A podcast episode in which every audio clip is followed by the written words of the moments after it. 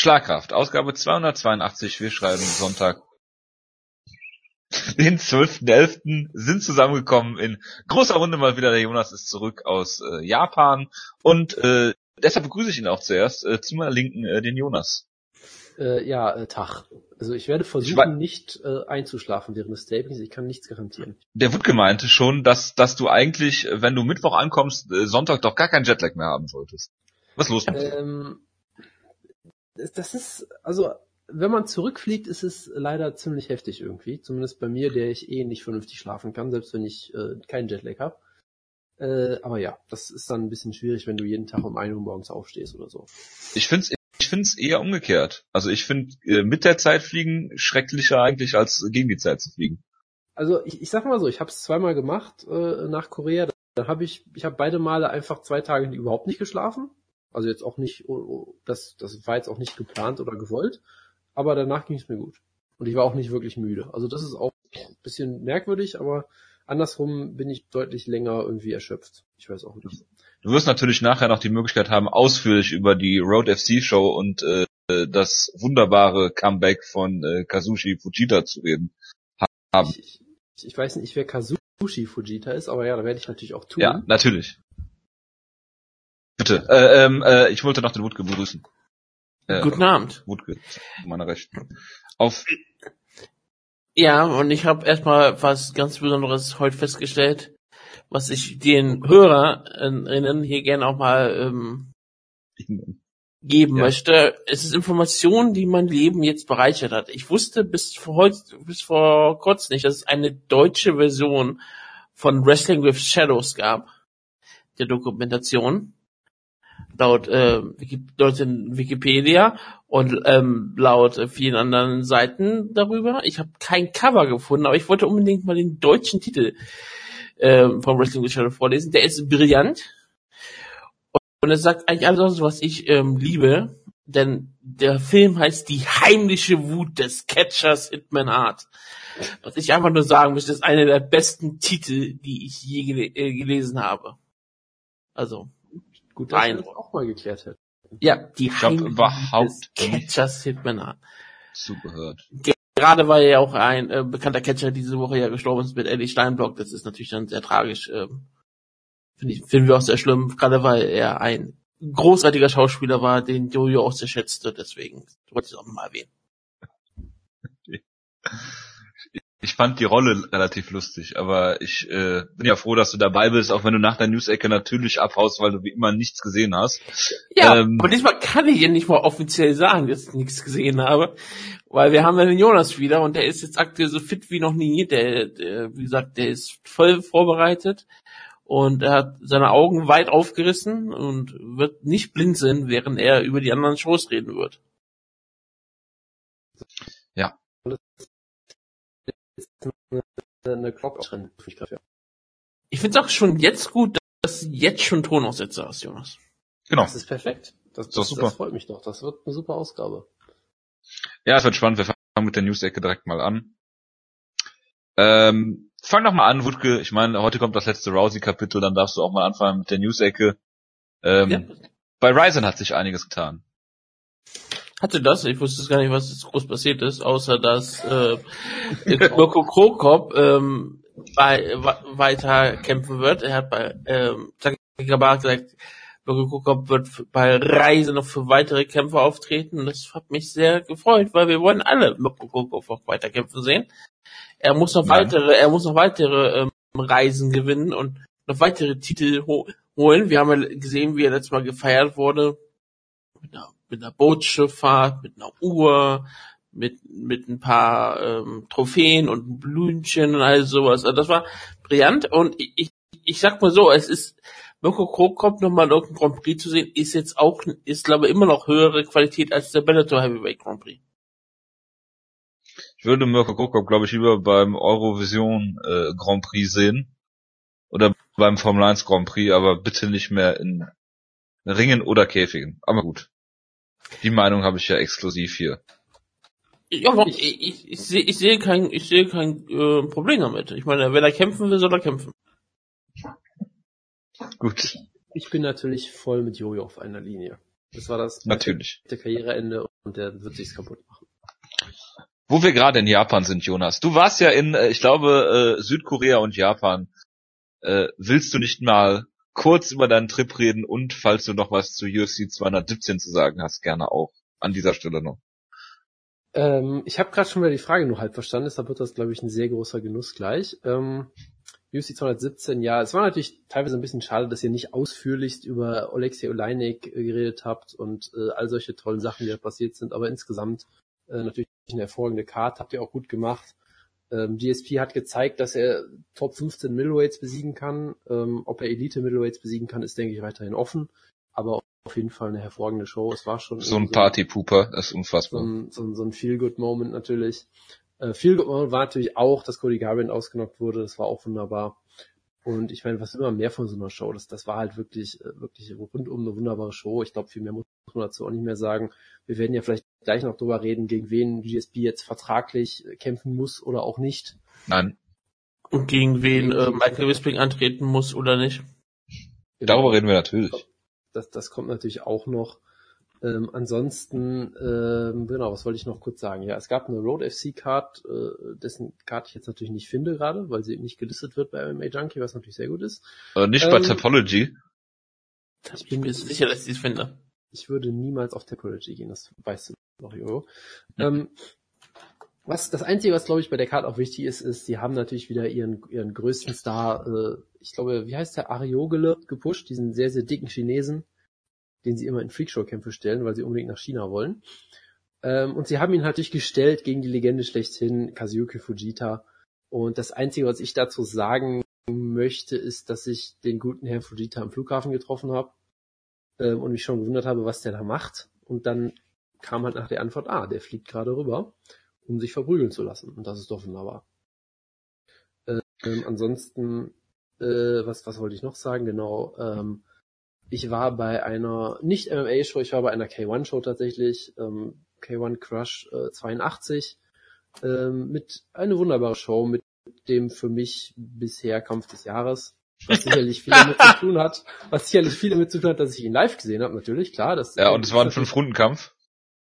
Nein, es war kein Fünf-Runden-Kampf, weil K1 War bescheuert ist. einer. Und nein, Titelkämpfe sind drei Runden bei K1, weil K1 bescheuert ist. So, Ja, aber es gibt doch noch eine Extra-Runde, oder? genau, dann sind es halt vier Runden, aber auch nicht fünf Runden, lieber Jojo. Aber wenn du es, äh, vielleicht äh, machen die ja noch eine zweite Verlängerung. Und wenn du die vier Äh. überspringst, dann kommst du zu fünf. Das ist richtig. Wenn du nicht zählen kannst. Ja. sind alles solide Punkte, aber nein, es war ein wunderbarer Kampf mit Shira und Kenji Kubo. Äh, gibt's alles auf YouTube, soweit ich weiß. Kann man sich gut angucken. Es war äh, absolut packend, die Halle stand Kopf und es war wieder, dass man nicht mal in Japan sein sollte. Ist man ja vielleicht manchmal zufällig. Äh, solche Shows finden gefühlt immer statt. Ja, es gibt jetzt, glaube ich, in ein, zwei Wochen die nächste K1-Show und ich glaube in übernächstes Wochenende, glaube ich, oder vielleicht sogar nee, übernächste Woche direkt schon in der Woche Tenjin Nasukawa. Da ist eigentlich immer was los und es lohnt sich immer dahin zu gehen eigentlich und das ist immer sehr schön. So. Ich bin froh, Wenn dass ich du lange in anfange- Japan warst, aber die Tonqualität immer noch so schlecht ist wie eh und je. Warum sollte sie auch besser sein, wenn ich wieder zurück bin? Weiß ich nicht. Ähm, Du, könnt- du könntest dein Internet mal irgendwann verbessern. Genau. das Versuch Online ich Kabel legen. ausführlich versucht, aber nein. Niemals, niemals. Gut. Während äh, du in Japan warst, war Conor McGregor in Dublin. Das ist soweit keine Überraschung.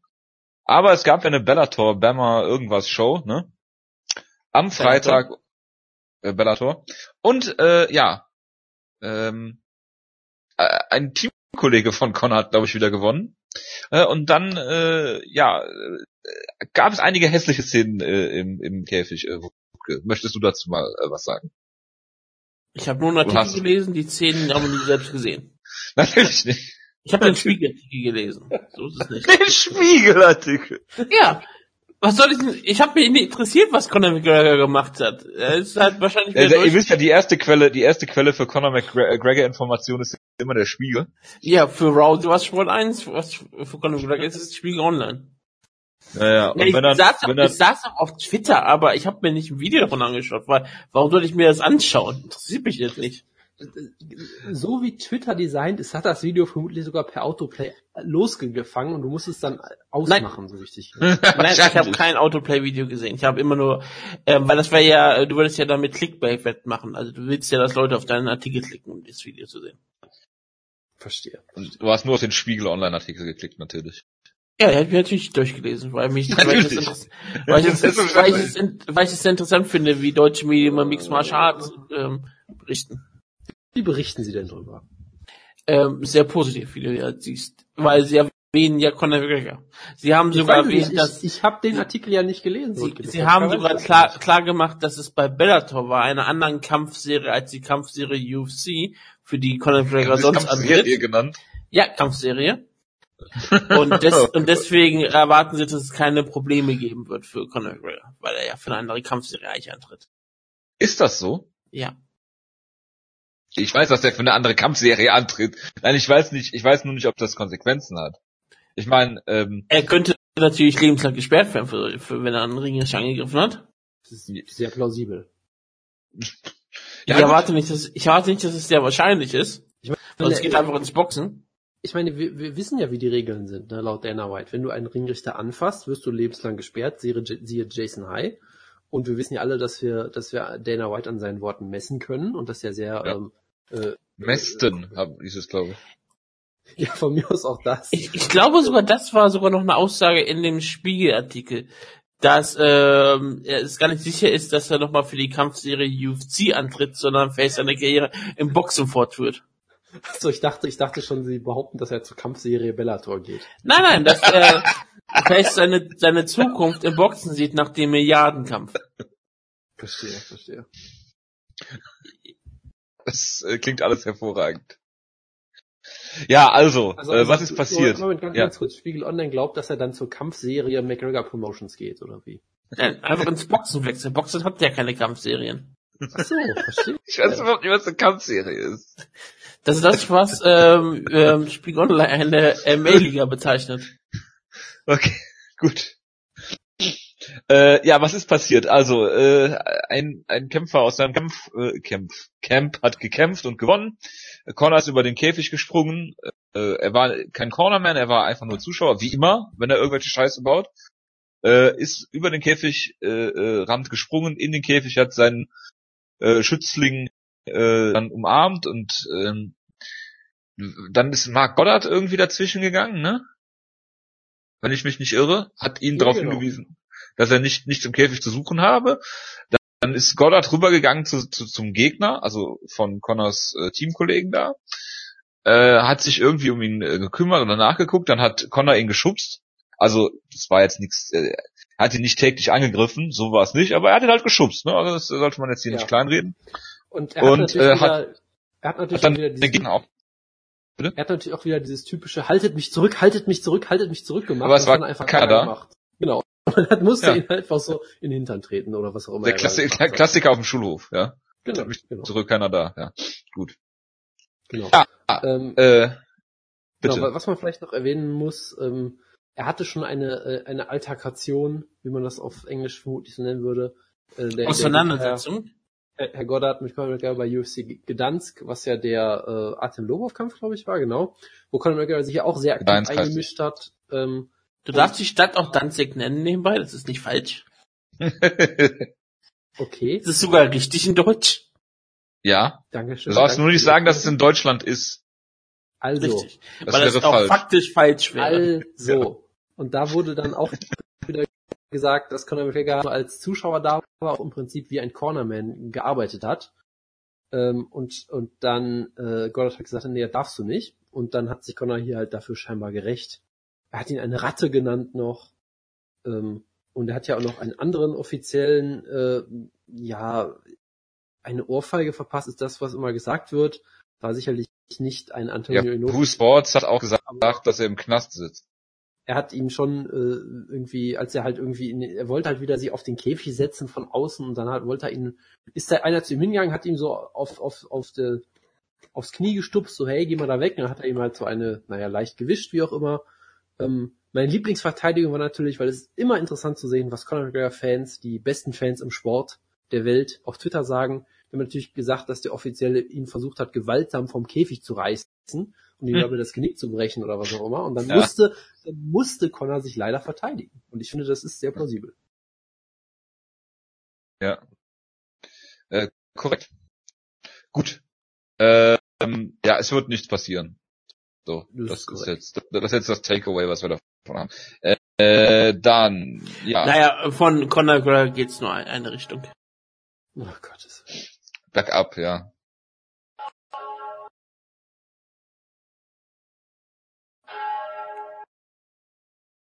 Ah, liebe Gemeinde. Ähm, die Reise ist am Ende. Wir sind jetzt angekommen. Die Reise war natürlich das Ziel und das Ziel ist da. Das letzte Kapitel von der Prophetin Ronda Rousey aus dem ersten Buch Rousey. Zur Kämpferin, Kämpferin geboren, mein Weg an die Spitze der Mixed Martial Arts. Und weil es natürlich keine Einleitung gab, werde ich jetzt das letzte Kapitel, welches nicht besonders lang ist, keine Sorge, eine Wurzseite und ein bisschen jetzt einmal vorlesen. Es hat einfach nur einen Namen. Es hat den Namen, es trägt den Namen, den nur ein Rousey-Kapitel tragen kann, denn das hat sie die ganze Karriere über gemacht. Das heißt, siegen. Der Kampf ist vorbei. Ich mache weiter, bis der Ringrichter mich anfasst, mich schüttelt, mich packt, damit ich merke, dass ich gewonnen habe. Ich spüre, wie meine Gegnerin erschlafft, auch wenn sie noch bei Bewusstsein ist. Jeder Muskel ihres Körpers gesteht ihre Niederlage ein. Ich denke nicht, dass sie wirklich geglaubt hat, mich schlagen zu können, aber sie hat es gehofft. Nun bleibt ihr nix als pochender Schmerz und die immer wiederkehrende Frage, wie denn alles so schnell schiefgehen konnte. Ich blinzele. Ich blinzele immer. Es fühlt sich nicht so an, wie ein Auftauchen aus tiefem Wasser, obwohl der aufbrausende Publikumsjubel daran erinnert. Es ist auch nicht so, nicht so, als trete man aus einem dunklen Raum ins Helle, auch wenn das Scheinwerferlicht so wirkt. Nachdem Augen und Ohren vollkommen fokussiert waren und den Rest der Außenwelt ausgeblendet haben, sieht und hört man plötzlich alles auf einmal. Es ist die größtmögliche Reizüberflutung. Erst fühle ich mich erleichtert, dann durchströmt mich Freude. Es ist schwer, das alles zu verarbeiten. Ich bin erleichtert und glücklich. Das Publikum jubelt laut, das Licht ist voll aufgedreht und ein Spot erscheint mir ins Gesicht. Alle Muskeln meines Körpers, die noch Sekunden zuvor angespannt waren, bereit für ihren Einsatz im Nahkampf, sind entspannt. All die Gefühle, die, mich, die ich verdrängt habe, kommen jetzt hoch und in meinem Kopf passiert das alles gleichzeitig. Es fällt mir nicht leicht, so plötzlich in die Realität zurückzukehren. Dies sollte mein Augenblick sein. Es ist mein Augenblick, aber ich weiß gar nicht, ob ich diesen Moment wirklich ganz bewusst wahrnehme. Ich finde, dass solche Augenblicke sehr schwer zu begreifen sind. Mikrofon wird mir entgegengestreckt, ich öffne den Mund, um zu sprechen. Es ist schwierig in dieser Umgebung zu ver es ist, es ist schwierig, sich in dieser Umgebung zu verständigen. Ich höre den Fragenden zu, lasse meine Lippen eine Antwort formulieren und hoffe, dass sich mein Gehirn dazu schaltet. Ich würdige meine Gegnerin, lobe das Publikum und zeige mich als möglichst gute Unterhalterin. Keine Ahnung, ob meine Worte Sinn ergeben, denn sie scheinen völlig unzus unzusammenhängend aus meinem Mund zu purzeln. Wenn ich durch die Zuschauermenge zurück in den Tunnel marschiere, dabei die Arme um meine Familie gelegt habe und mir all meiner siegreichen Kämpfe bewusst bin, dann habe ich immer, immer das gleiche Gefühl. Es ist das Gefühl, etwas erreicht zu haben, mir, meiner, Trau mir meinen Traum erfüllt zu haben. Dann fühle ich mich geboren. Vor allem durchströmt mich die unanfechtbare Gewissheit, in meiner Rolle in der Weltgeschichte die größte zu sein. Und diese Worte gelten noch heute, damals, als sie geschrieben waren. Und Auf damit, jeden Fall. und damit beenden wir das Kapitel Rousey. Und ja, das ist das letzte Mal, dass wir aus diesem Buch vorlesen. Es ist ein tragischer Moment. Nee. Das einzig Tragische ist, dass, er, dass Kann wir, man- dass wir man ab so jetzt oder nicht so mehr sehen. eine Überleitung haben zu Geburtstagen. Die haben wir natürlich immer. Aber ich, ich finde auch wirklich, man muss doch ganz ehrlich sagen, diese letzten Worte sagen doch alles. Und ich finde, äh, ich musste dieses Kapitel allein deswegen vorlesen. Sie gelten heute noch, wie sie damals geschrieben waren, klar. Und natürlich haben wir auch in unserer Meinung noch Geburtstage. Das ist relativ zentral in dieser, dieser Sendung. Ich hoffe, dass diese ähm, Tradition dann auch ähm, weiterhin fortgeführt wird. Denn ich glaube, Natürlich. für unsere Hörer ist das ähm, ein relevanter Teil dieses Podcasts. Das will ich informieren. Am heutigen Tag kamen ähm, sehr viele wichtige Leute in diesem Podcast Geburtstag. Nicht, nicht nur hat Dada 5000 Schüler George Masvidal Geburtstag, er wird heute 33 Jahre jung. Gamebred, Kendall, The Spider Grove. auch das andere hat The Spider zu heißen, weil er wenigstens nicht immer eine Zeit auf Drogen voll ist.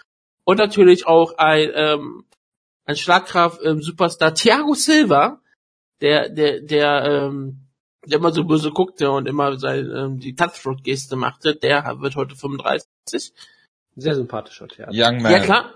Young Man, ja, klar. Und sehr sympathisch, wie Jonas auch erwähnt hat.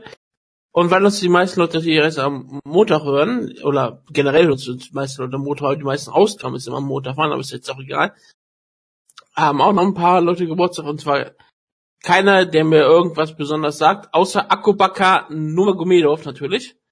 Den sollte man ruhig erwähnen und den deutschen äh, Superstar Sebastian Risch, der 36 Jahre jung wird. Mhm. Vielen Dank dafür. Bitte. Hat sich doch gelohnt zu warten. Äh, ja, total. Gut, kommen wir von diesem Autounfall zu einem nächsten. Angela Lee hatte einen Autounfall, Jonas. Und kann ihren Titel nicht verteidigen bei der Ben Askren gegen äh, Shinya Aoki Show, glaube ich, ne? Äh, das ist korrekt. Ich weiß nicht, was ich dazu jetzt sonst sagen soll. Ich bin Nee, wir kommen jetzt, wir kommen jetzt zu Verletzungen und Kampfausfällen.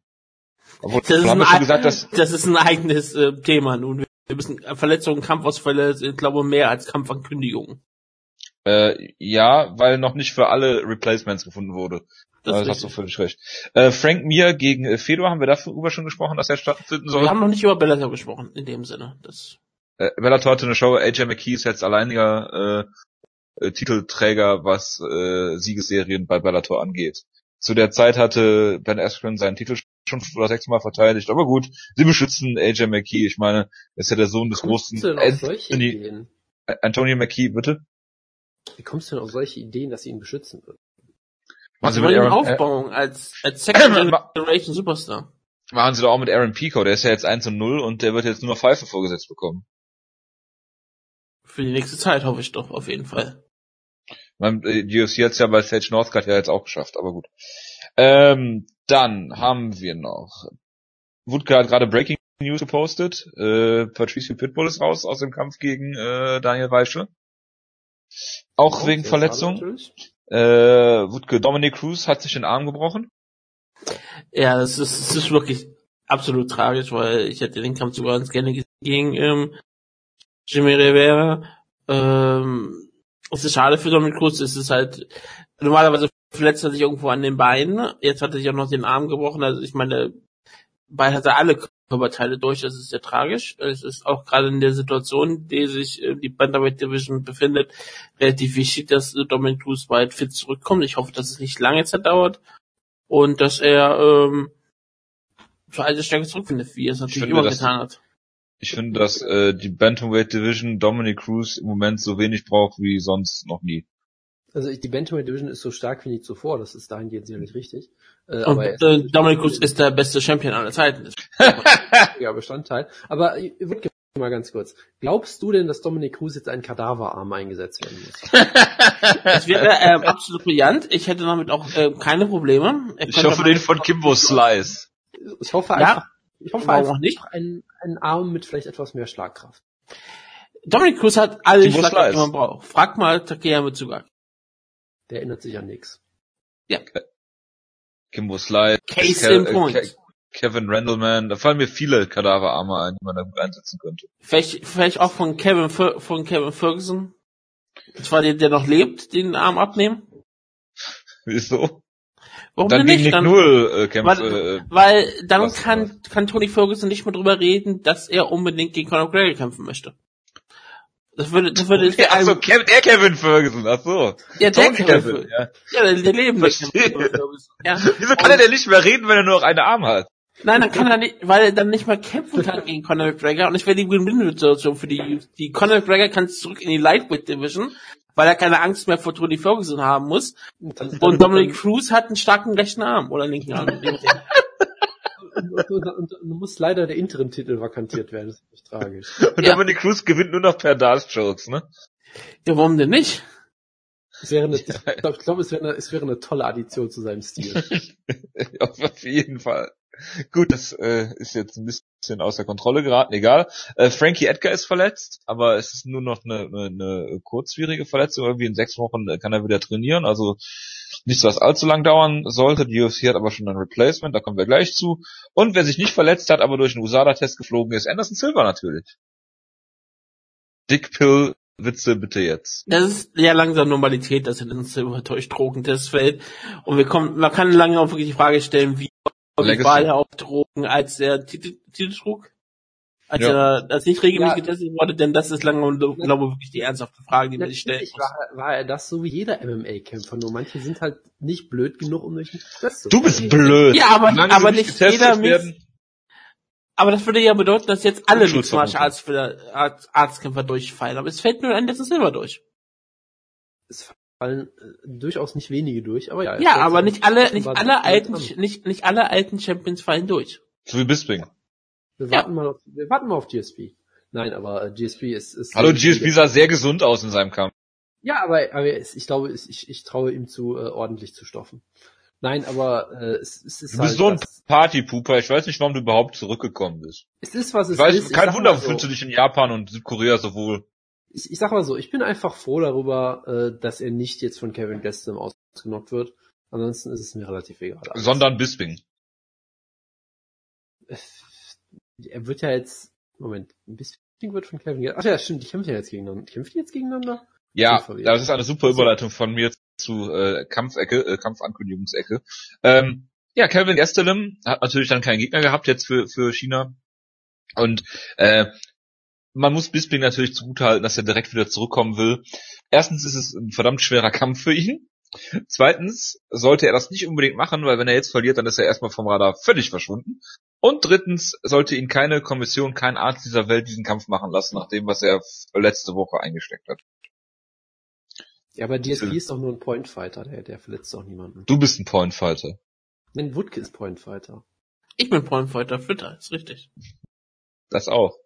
Ja, aber ähm, er hat sehr viele brutale Elbows eingesteckt von GSP, plus ist ausgechoked worden. Ähm, Und ist zu Boden geschlagen worden, brutal. Also, ja. Äh, ich wüsste ja, also nicht, äh, ob das so clever ist. Äh, also es, es wirkt in jederlei Hinsicht für mich erstmal merkwürdig, weil erstens, dass er überhaupt einen Kampf gegen Kevin Gastelum annimmt, der ihn vermutlich sowieso besiegen würde, selbst wenn er nicht vor kurzem erst verprügelt worden wäre. Zweitens, dass, dass er das in Shanghai macht, wo ich mir denke, okay, es mag sein, dass das jetzt, es mag ja sein, dass diese Show jetzt gigantisch groß wird, weil die erste UFC-Show im echten China oder was auch immer, aber naja, keine Ahnung. Verstehe die Referenz ähm, nicht. Ähm, und äh, drittens denke ich mir halt, halt so, wenn Bisping noch unbedingt sagt, nein, es ist noch nicht mein Karriereende, ich will noch mal kämpfen. Ich hätte jetzt halt fest damit gerechnet, dass er noch mal in England kämpft oder so. Dass er sich äh, zumindest eine Woche Zeit nimmt, um zu überlegen. Ja, ja, das auch und dann halt auch äh, versucht, ein vorteilhaftes Matchup zu kriegen für ihn, was, wie gesagt, im Middleweight nicht einfach ist. Wie Hendo? Ja, zum Beispiel Hendo, äh, sowas halt, ne, aber stattdessen halt Kelvin Gastelum bei einer, ja, vermutlich dann Fight. Ist das eine Fight-Based-Show? Ich weiß es gerade gar nicht. Äh, aber auf jeden Fall eine Show, die jetzt auch äh, irgendwie in, in Amerika oder so, glaube ich, kein Riesenthema äh, sein wird. Äh, kommt mir dann noch sehr merkwürdig vor. Es, ist, es wirkt fast schon so, als wäre Michael Bisping irgendwie aktuell nicht in der Lage, äh, gute Entscheidungen für sich zu treffen. Fast es so, als hätte er ein Problem mit, mit seinem Kopf oder so. Ich weiß auch nicht, was da los ist. Es ist in zwei Wochen und es ist eine Fight Pass Show, glaube ich sogar, ja. Ja, also vielleicht sollte man einfach Michael Bisping nach so einem schweren Kampf nicht erlauben, solche, solche Entscheidungen zu treffen, weil äh, ich verstehe es wirklich nicht. Aber naja, ja, so ist es. Wenn da was passiert, uiuiui. Also, naja. Ich sag mal so, du kannst, du kannst nicht behaupten, dass es schockierend wäre, wenn da was passieren würde. Ja, halt aber, aber Mark Hand aus dem Kampf nehmen, ne? Naja, äh, ich, ich freue mich schon auf Michael Bispings äh, große Kolumne in der Sun. Ich werde im Käfig sterben, das ist auch gut so. Ähm, und dann, dann gucken wir mal, ob wir da rausnehmen. ja, das wäre großartig. Ja. ja. Aber dann, er verdient auf jeden Fall viel Geld, denke ich mal dafür. Er verdient das doch auch. Ist völlig richtig, ja. Er verdient auch allein, dass er sich sowas antut, durchaus den Respekt dafür, dass er sagt, okay, ich würde einen solchen Kampf annehmen, ob er das nun werden sollte, wie gesagt, ist eine andere Frage. Vielleicht war es auch als Witz gedacht so. Bisping schreibt Dana so, ja, ich würde den Kampf übernehmen, in der Hoffnung, dass er ihn nicht annehmen muss. Also, ja, kein Problem, wir bucken dich. Es, es, es klingt für, es ist trotzdem keine besondere, äh, es ist eigentlich eine Win-Win-Situation trotzdem für Michael Bisping, außer für seine Gesundheit. Was, außer in jeder, außer in, außer in Gut, jeder, okay, das ist ja jetzt nicht so. also, also außer, es ist Win-Win, außer auf seine Gesundheit oder seinen Rekord oder ob er den Kampf gewinnt, aber sonst Ja. ist es Win-Win. Nein, das, ich rede ja, das Gewinnen ist, ist trotzdem Win-Win. Ich sag aus, aus folgendem Grund. Wenn er gewinnt, ist es logischerweise ein Sieg, dann seinen großen Sieg über Contender gefeiert, ist sofort wieder mehr oder weniger im Titelrennen drin, logischerweise. Gerade weil wir überhaupt nicht wissen, was es mit der, mit der, mit der Division ist. Aber, ähm, falls er verliert. äh, Und dann werden die Leute doch überhaupt gar nicht groß drüber nachdenken. Die werden einfach sehen, ja, er hat gegen Kevin Gastelum verloren, das ist eh keine schlimme. Und sie werden immer noch ein, ein denken, ja, das war nur mit einer kurzen Pause und sie werden eher, die UFC wird eher sagen, schau mal, er ist wieder als Company Man bewiesen. Dieser Mann wird nicht schlecht gewirkt werden, der kriegt jetzt, der kriegt jetzt alles, was er möchte. er kriegt jetzt Dave Branch. Und Äh, und ich glaube auch, die meisten Leute ist es sowieso egal, ob Kämpfer gewinnen oder verlieren, solange sie große genug Stars sind. Und ich glaube, wenn jemand wie Michael Bisping immer wieder zeigt, dass er ein Kämpfer ist und dann noch, selbst wenn er verliert, das macht die meisten Leute überhaupt nichts aus. Ob Klar, Bisping aber- aber- ist, äh, in Amerika, hm, Ich meine, ich meine, es ist klar, da- dass du dir, dass du dir, sag ich mal, äh, äh, dass du dir mal ein paar Favors verdienen kannst, wenn du so kurzfristig einspringst und so. Aber Ja, klar, das, das hat Dominic Cruz zum Beispiel getan, er hat den Verteidiger vor kurzem. Und das möchte ja scheinbar auch die Gilles schon tun. Ja, aber braucht, hat Michael Bisping das noch nötig? Braucht er, braucht, muss er sich noch Favors verdienen von der UFC? Das ist halt so mein, mein Ding. Weil natürlich, natürlich klar werden sie ihm dankbar sein, sie werden ihm ein bisschen was extra bezahlen oder so, aber hat er das noch nötig? Ich verstehe es halt auch in der Hinsicht überhaupt nicht. Aber gut. ich finde eigentlich ist es lose-lose. Wenn er gewinnt, wird es kein Mensch sehen, äh, selbst wenn er gewinnt, wird das kein Mensch sehen. Ja, Es wird so ihn- kann man es nämlich auch spinnen, ja. Äh, es, es wird, es wird, es wird ihm nicht einen, einen besseren Kampf äh, bieten, wenn er, er gewinnt, weil die werden ihn sowieso hochbucken. Ähm, er hat äh, dieses wunderbare Jahr letztes Jahr gehabt. Jetzt kannst du seinen Rekord natürlich auch schlecht reden gegen den gedopten Anderson Silver, äh, äh, der 100 Jahre alt ist, hat er gewonnen. Dann hat er gegen Hendo gewonnen, gut, und dann gegen GSP verloren. Ähm, ich, ich verstehe wirklich nicht, erstens, warum sie es erlauben und zweitens, warum man es sich überhaupt antut, weil, äh, wie Jonas schon sagt, er hat es eigentlich nicht nötig, weil es Genau, glaube ich kaum halt jemanden, der ich so find's im Kurs auch in der so- UFC wie Bisping. Ja, bitte. so, so, so spannend, dass er seine ganze Title Reign ja darauf aufgebaut hat, ganz behutsam den gefährlichen Gegnern aus dem Weg zu gehen und halt die Money Fights zu suchen, was ja auch vollkommen legitim ist aus, aus so einer Business-Sicht. Und jetzt, sobald der Titel drei Tage los ist, denkt er sich alle, ach scheiß drauf, ich nehme einfach jeden Kampf, der, den, der, der, der mir angeboten wird. Das ist halt so das komplette Gegenteil davon einfach. Und das ist halt schon äh, merkwürdig. Du weißt ja nicht, was ihm angeboten wurde. Das ist halt auch so eine Sache. Es ist halt die erste Show in Shanghai, großen Man wird ihm weniger gegeben haben wie für den GSP-Kampf. Natürlich, aber es wird wahrscheinlich mehr gegeben haben, als man normalerweise sonst für einen Kampf in Shanghai gegen Kevin Gastelum. Vielleicht, vielleicht kriegt er jetzt Anteile und ihm gehören dann bald 10% der Arena, in der stattfindet oder irgendwie sowas. Weil es Michael ist ja bestimmt auch wieder so ein, so ein es ist, äh, ne, das ist ja bestimmt wirklich wieder so ein Fall. Die UFC macht ja jetzt aktuell immer häufiger so Deals mit Veranstaltern direkt. Zum Beispiel in, ich glaube, war das in Toronto, haben sie es auch gemacht, dass sie quasi direkt einen Deal gemacht haben mit den Besitzern der Halle und so. Das heißt, vielleicht haben sie ihm jetzt ja wirklich irgendwelche chinesischen Immobilien versprochen oder irgendwie sowas. Nee, Michael Schrottimmobilien.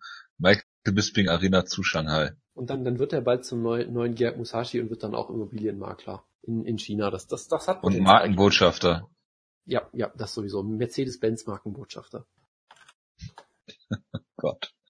Ja, dann. Dann, dann, dann, wenn sie dann nach Tschetschenien gehen, können sie natürlich auch in die, in die Hauptstadt gehen, dann machen sie da auch irgendwelche Deals mit, das ist ja auch kein Problem. Das Ja, also in Tschetschenien kriegst du schöne äh, Geschenke, die kannst du nur nicht wieder mit in den Flieger nehmen, weil es goldene AK-47 sind. Das ist immer so. das kommt ist drauf an, ein- was für ein Flieger natürlich. Das ist, das ist eine, das ist ein Kabirov-Anruf. Klar. Und, und ja, also gerade klar, klar, sie fliegen dann alle mit mit Grosny Air zurück, dann geht das schon. und, und gerade wenn die UFC fliegen mit der Air Force One zurück. Oder so, ja. und dann geht die, das. die UFC noch in die Ostukraine und ähm, nennt ihre schon noch irgendwie Bekut, dann ist alles gut. Mit äh, Dennis Nikita, Iver. Nikita Krylov im, im Main Event und Ja. ähm, Jeff Monson im Co-Main Event. Man kann doch auch mal äh, zusammen veranstalten. Das ist, man muss die Menschheit zusammenbringen. Also, also UFC hat sich immer geweigert, Co-Promotion zu machen, sei es mit M1 und Fedor, aber ich, ich glaube für, für, für diese Show in Ostukraine gemacht. ja. Klar, anders geht's ja auch nicht. Das ist ja so ein anderes Nee, nee, Problem. klar. Und da müssen sie natürlich hin und wenn sie da hin wollen und müssen, dann müssen sie natürlich halt Co-Promoten.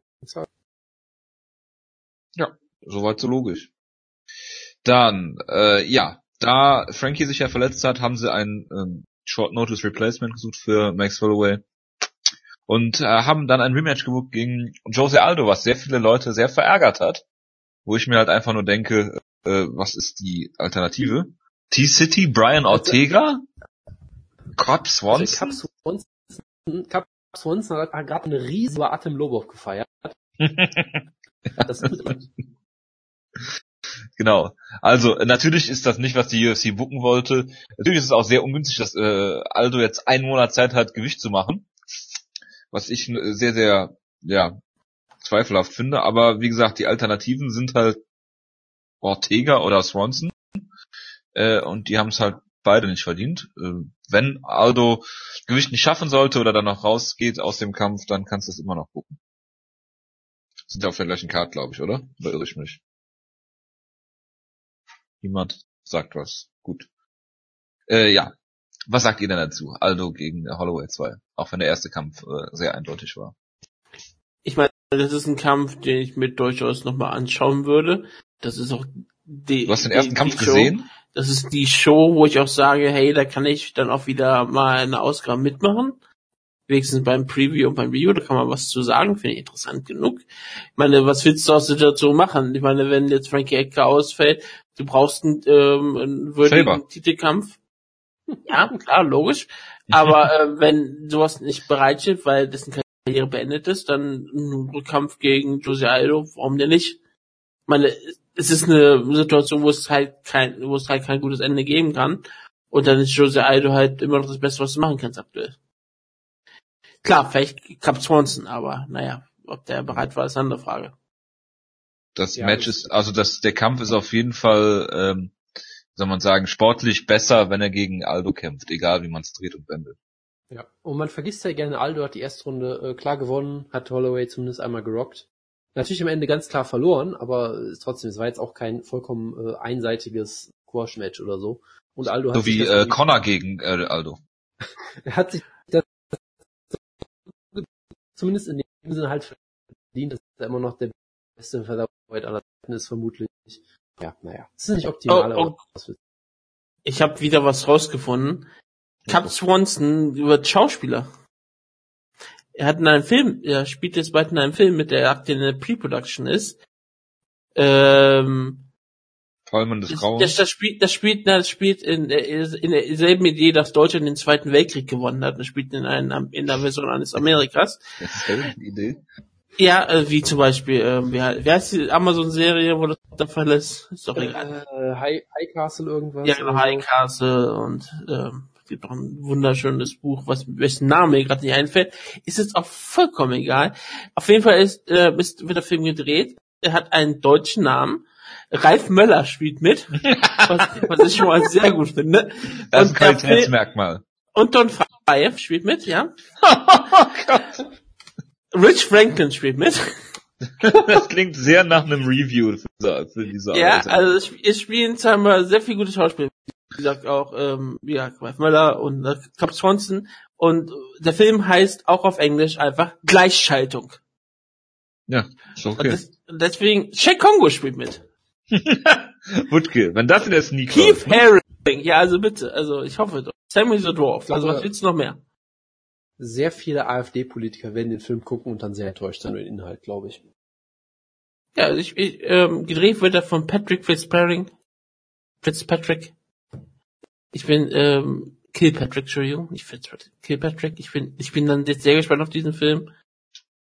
Der hat schon so, der hat schon, be bevor du fragst, was für, was Filme, hat er denn so schon gedreht, weil du willst ja auch äh, Qualität haben. Ich schau grad, ob das auch, ähm, er, er hat bisher nicht wirklich viele Filme gedreht, nämlich noch gar keinen. Also einen Film hat er so, hat er, hat er co-gedreht, er war, Also wenn Ralf Müller kein Qualitätsmerkmal ist, dann weiß ich auch nicht. er ist eher Schauspieler, da hat er, hat er in so Filmen mitgespielt wie Undersea 2 mit Steven Seagal oder Eraser. Also ich bin, ich bin sehr gespannt. Also ich, ich freue mich sehr auf diesen Film. Wann kommt der denn raus? 2018 soll er aktuell sein. Er ist noch nicht, er ist noch in der Pre-Production. Das klingt auf jeden Fall großartig. Äh, was auch noch in der Pre-Production ist, ist äh, ein äh, Title Eliminator für die 125 Pfund äh, äh, Gewichtsklasse. Paige Van Zandt gegen äh, Valentina Shevchenko. Also Valentina hat den Kampf gefordert. Äh, ich hoffe, dass es äh, zu diesem Kampf kommt, weil Paige Van Zandt hat ja gesagt, sie kriegt äh, äh, äh, einen Titelshot direkt gegen die Tough-Gewinnerin. Aber äh, ja, ich glaube nicht, dass die UFC das tut. Und das Buch, was mir gerade noch nicht einfiel, hieß Vaterland, ein Wundersbuch. Gut, dass du das noch vollständig hast und hier einen Link reingepostet hast. Mit der Mit Weltkarte. einer sehr wunderschönen Karte, ja. Da, Jonas, da dürftest du zum Beispiel sagen, dass Danzig in Deutschland liegt. Ja, in diesem Verstehe. fiktiven Buch ist das der Fall. Ich wurde damals, als ich das in, Buch in der Öffentlichkeit gelesen habe, von einem Punker angesprochen, der, der dachte, das war wahrscheinlich ein echtes Reichsbuch gewesen und war ziemlich aufgeregt und wütend auf mich. dass ich sowas in der Öffentlichkeit lese. Dann hast du die Taz aus deinem Rucksack gezogen und dann war alles gut. das das habe ich getan.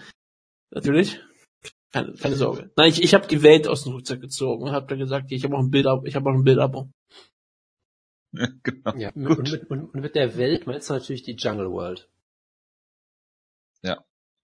Nein? Gut. Also, will man Page Van Zandt gegen Valentina Shevchenko Also sehen? Kong, ja, ich weiß. Hallo? Hallo? Will die jemand sehen? Äh, nein. Warum nicht? Super klingt.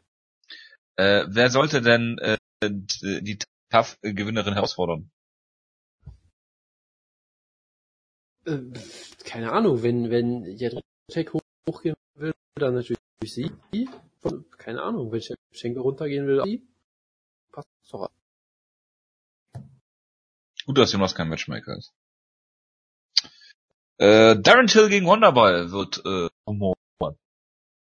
Aber hat sich der Vater nicht dagegen ausgesprochen? Aber dein Sohn hat ihm direkt widersprochen.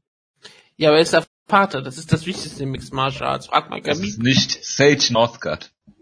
Ja, oder fragt Sage Northgard. Sage Northgard, Khabib, Steven Wonderboy Thompson, es sind die Väter. Ähm, ähm, äh, wie heißt der von John Mean, der Vater? Lee Mean, ja, siehst du? Der ist auf jeden Patri Fall das. Patriarchat Patriarchat ist sehr stark. Ja. Oh Gott. Dann haben ich wir ich habe ich hab keine äh, Lust, das richtig auszusprechen jetzt. Ich könnte, aber ich habe keine Lust drauf. Patriarchat. Ist nicht so Ich schwer. weiß, aber ich hatte jetzt keine Lust mehr, das richtig auszusprechen. Nee, nee, äh, wir verstehen das.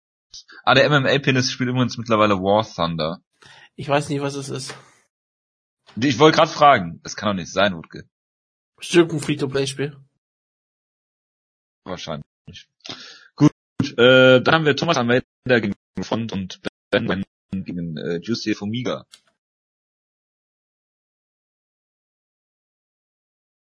Will jemand was dazu sagen? Äh, mein Internet kackt gerade rum, von daher nein. Gut. Dann war's das mit der News-Ecke. Wutke, Ja? willst du dich verabschieden? Ja, ich, ich habe ja die beiden Shows nicht gesehen. Ich habe gesagt, wenn ich was zurück ist, dann kann ich auch wieder ein paar Sachen Pause machen, bis ich wieder mehr Lust auf Mixed Martial Arts mache, ich die Shows nicht runterziehe. Das finde ich dann auch viel angenehmer und besser für alle Beteiligten. Deswegen wünsche ich euch jetzt viel Spaß. Macht bei den Rest der Sendung. Wir hatten noch gar nicht über Bellator gesprochen, so richtig über das Turnier. Haben wir nicht gesprochen. Ich finde es ähm, durchaus gerechtfertigt, dass wir darüber sprechen möchten, dass wir bei Frank Mir gegen Fedor Emelianenko sind. Also ich, ich, ich bitte darum, Jonas, was ist da dazu deine Meinung? Frank Mir gegen Fedor ist doch ein Kampf, den haben wir uns 2007 bestimmt sehr ausgemalt. Ja, aber es ist 2017. Ja und? Das ist nur zehn Jahre. Lächerlich. Und ich meine, hat, hat, hat Ruf von beiden Kämpfern seitdem irgendwie gelitten? Nein, nein. Denn der Mythos ist ja immer noch da, dass hier einer der größten, besten Mixed Martial Arts Kämpfer aller Zeit, einer der gefährlichsten Grappler aller Zeit nun gegen Fede Emelianenko antritt. Das finde ich ähm, einfach sehr schön. Ich freue mich sehr darauf. Äh, wie gesagt, Fedor hat jetzt ein paar ähm, weniger erfolgreiche Kämpfe gehabt, aber sie waren immer noch äh, trotzdem von Dominanz geprägt, meistens seiner Gegner. Ich erinnere mich an den großartigen Kampf gegen Fabio Maldonada äh, in Russland. Ich erinnere mich an den Kampf gegen Matt Mitrion, wo er überraschenderweise ausgenockt wurde. Das sind natürlich Kämpfe, die wurde geguckt, ne? Ja, ich, ich, ich habe auch vor, dieses großartige Turnier zu sehen. Ja, das ist ein Schwergewichtsturnier mit, glaube zwei Schwergewichtskämpfern. Wann kommt das denn? Wann ist das denn soweit genau? Ich habe überhaupt keinen blassen Schimmer. Ich habe soweit die News nicht gelesen. Ich finde es nur wirklich brillant, weil wer nimmt da alles dran teil? Ich wirklich, ist, ist es nicht nur wirklich Fedor und Frank Mir, die beiden, die wirklich ähm, Schwergewichte sind? Rampage ist auch äh, sicherlich mittlerweile Schwergewicht. Er ist offiziell jetzt ein Schwergewicht. Shay Sun nimmt dran teil, weil natürlich nimmt Shay Sun dran teil. Ryan Bader nimmt dran teil. Natürlich. Ähm, sonst muss ich so weiter nachschauen, wer noch alles dran teilnimmt. Also, warte, ich habe gerade. Mo, Roy Nelson sagt News. Ja, Ron Nelson, okay, Ron Nelson ist noch der der dritte echte Schwergewichtkämpfer. Das haben wir noch, wie gesagt, äh, Elvitron auch noch, da ist der vierte. Ja, Roy Nelson ist aber natürliches äh, Welterweight. Von seinem Körper her auf jeden Fall. Wenn er austrainiert wäre. Aber ja, Fedor, Malenko, Frank Mir, Roy Nelson, Matt Mitrion, Ryan Bader, Rampage Jackson, King Mo und Chase Sun. Das ist die Elite und ich freue mich sehr darauf, wenn das, ich freue mich sehr darauf, wenn das Finale, ich freue mich sehr darauf, wenn das Finale äh, besteht aus dem französischstämmigen Wurmer François Camon gegen Rory McDonald. Also, das, das wird geil und ich freue mich drauf. Gottes Willen. Wird es ein Ein-Abend-Turnier? Ähm, nein, ich hoffe doch nicht. Es ist, ist, es ist ein Grand Prix, was glaube ich über das ganze Jahr geht. Es fängt an am 20. Januar. Ich meine, der Strikeforce Heavyweight Grand Prix, da waren ja noch einigermaßen relevante Kämpfer zu dem Zeitpunkt. Sehr. Wie Dion Starring. Nein, wie Josh Barnett, wie Harry Tonner, wie äh, Alowski, der jetzt sogar wieder einen Sieg gefeiert hat, wie Fedor, wie Verdum, wie sie alle heißen. Overeem. Ja. Und das, das, das sieht man jetzt hier auch. Ja, aber das, das ist halt das moderne Bellator und das ist das, wo Leute beim Spike einschalten. Das tun sie nicht für Antonio McKee Jr., das tun sie. Um ja, aber das denkt um Bellator ja auch.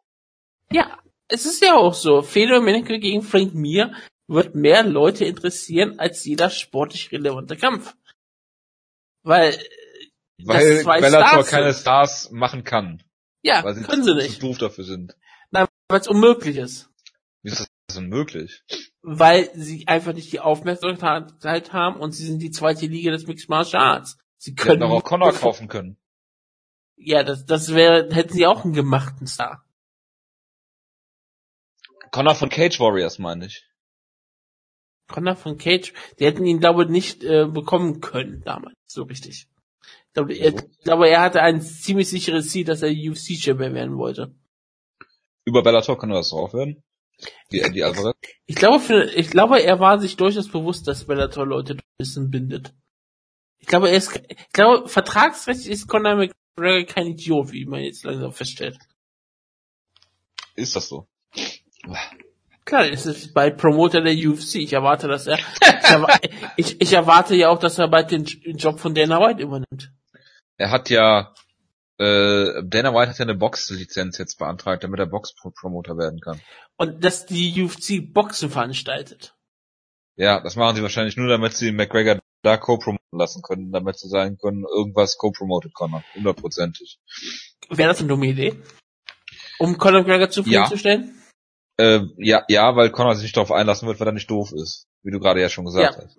Es kommt natürlich ein bisschen darauf an, ob er dann wirklich freie Hand bekäme. wird.